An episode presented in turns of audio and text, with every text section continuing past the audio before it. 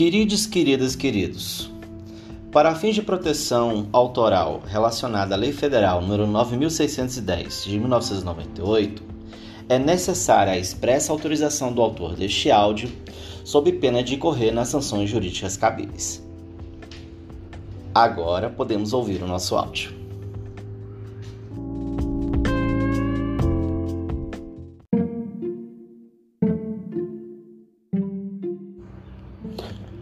Olá, tudo bem? Eu sou o professor Wagner Rodrigues e este é o Pirarucucado, um canal sobre história e direito para falar sobre conjuntura, história e categorias jurídicas, amarrando uma crítica inteligente entre passado, presente e futuro do direito no Brasil e no mundo. Vocês estão preparados para esta aventura audiosensorial? Se prepare e venha comigo, que a nossa fala só está começando.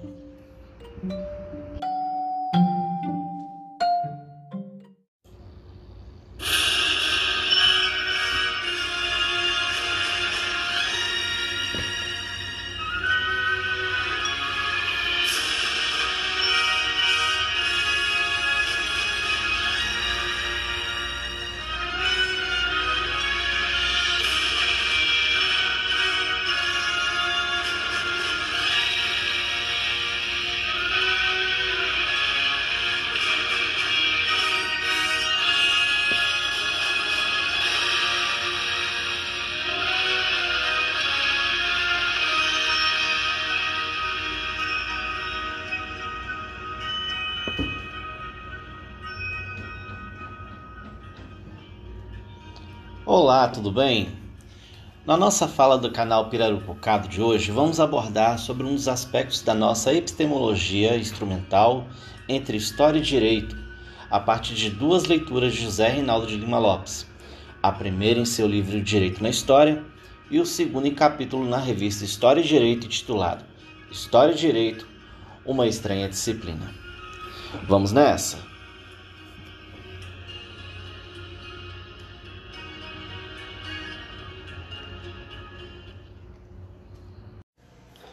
Muitos de vocês já ouviram de mim que a ideia de história e direito, ou história do direito, é uma disciplina associada à área das humanidades e que, de certa forma, atende a uma exigência propedêutica do curso.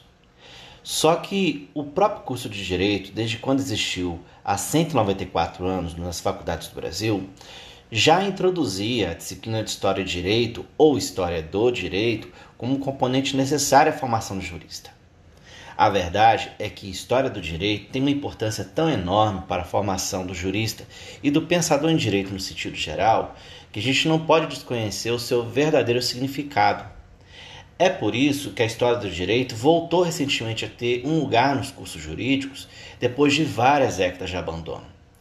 Essa situação colabora bastante para que se possa adotar uma criticidade necessária para as categorias e variáveis jurídicas que realmente fazem a diferença no cotidiano das pessoas que estudam e vivenciam as ciências jurídicas.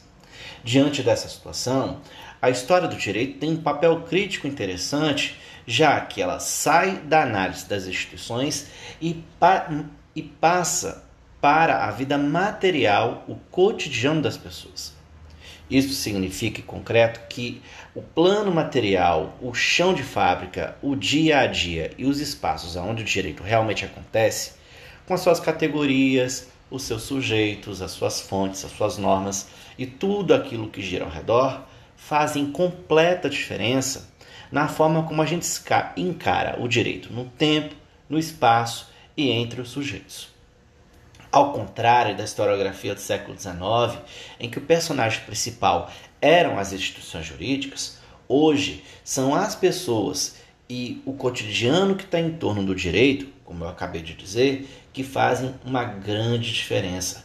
Isto então molda, de certa forma, uma, um, um fazer-se história de forma, de maneira mais qualificada. Né? A história de como se vive a vida cotidiana, de como se faz a vida material é aquilo que realmente interessa a historiadores, a juristas e ao todo da disciplina e prática de história e direito, história do direito.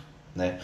Vou citar aqui uma expressão de Riquet, uh, citada uh, por uh, José Lopes, que diz aqui para nós: A história só é história na medida em que não consente nem no discurso absoluto, nem na singularidade absoluta, na medida em que o seu sentido se mantém confuso, misturado, misturado.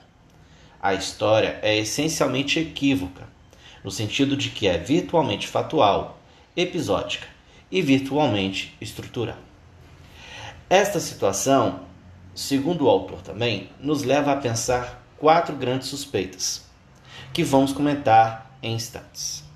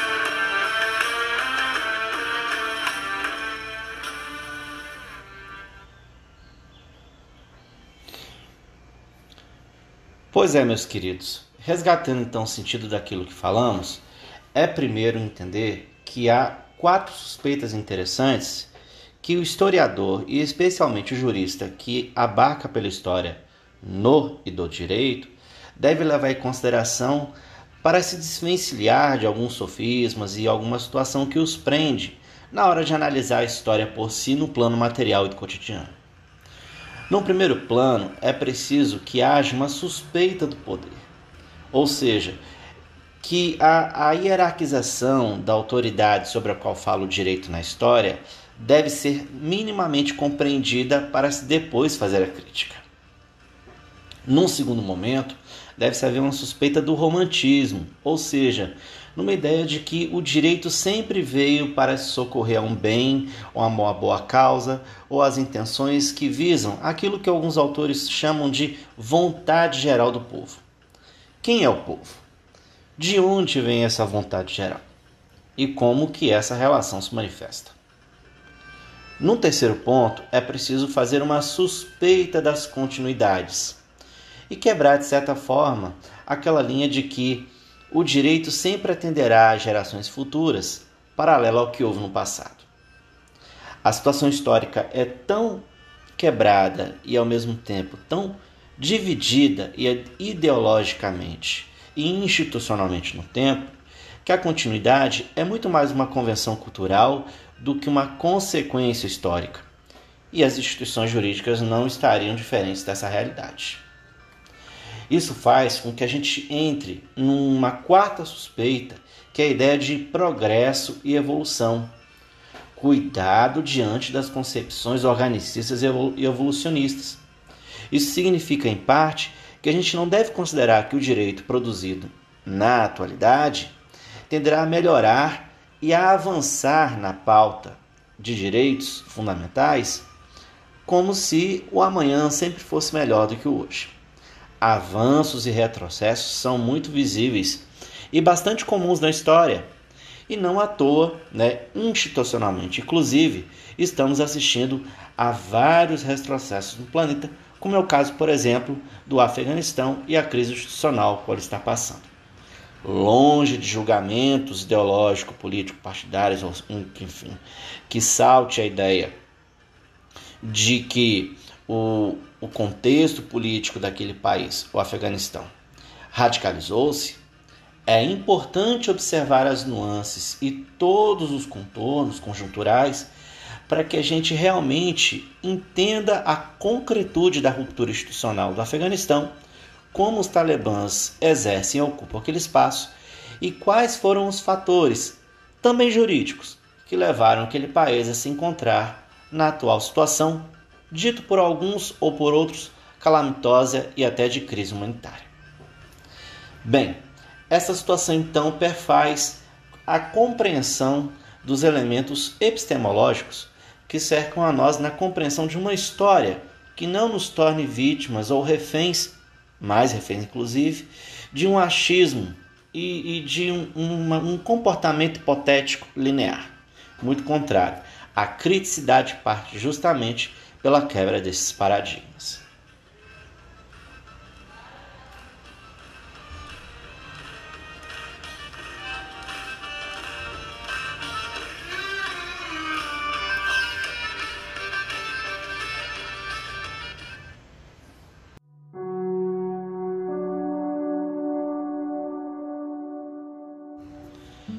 Queridos e queridos, portanto, vislumbrados os elementos sobre os métodos e as suspeitas que se cingem à relação entre história e direito e o nosso diálogo com a história do direito, vamos dar seguimento às últimas análises e reflexões feitas por José Reinaldo de Lima Lopes a respeito das tarefas da história do direito.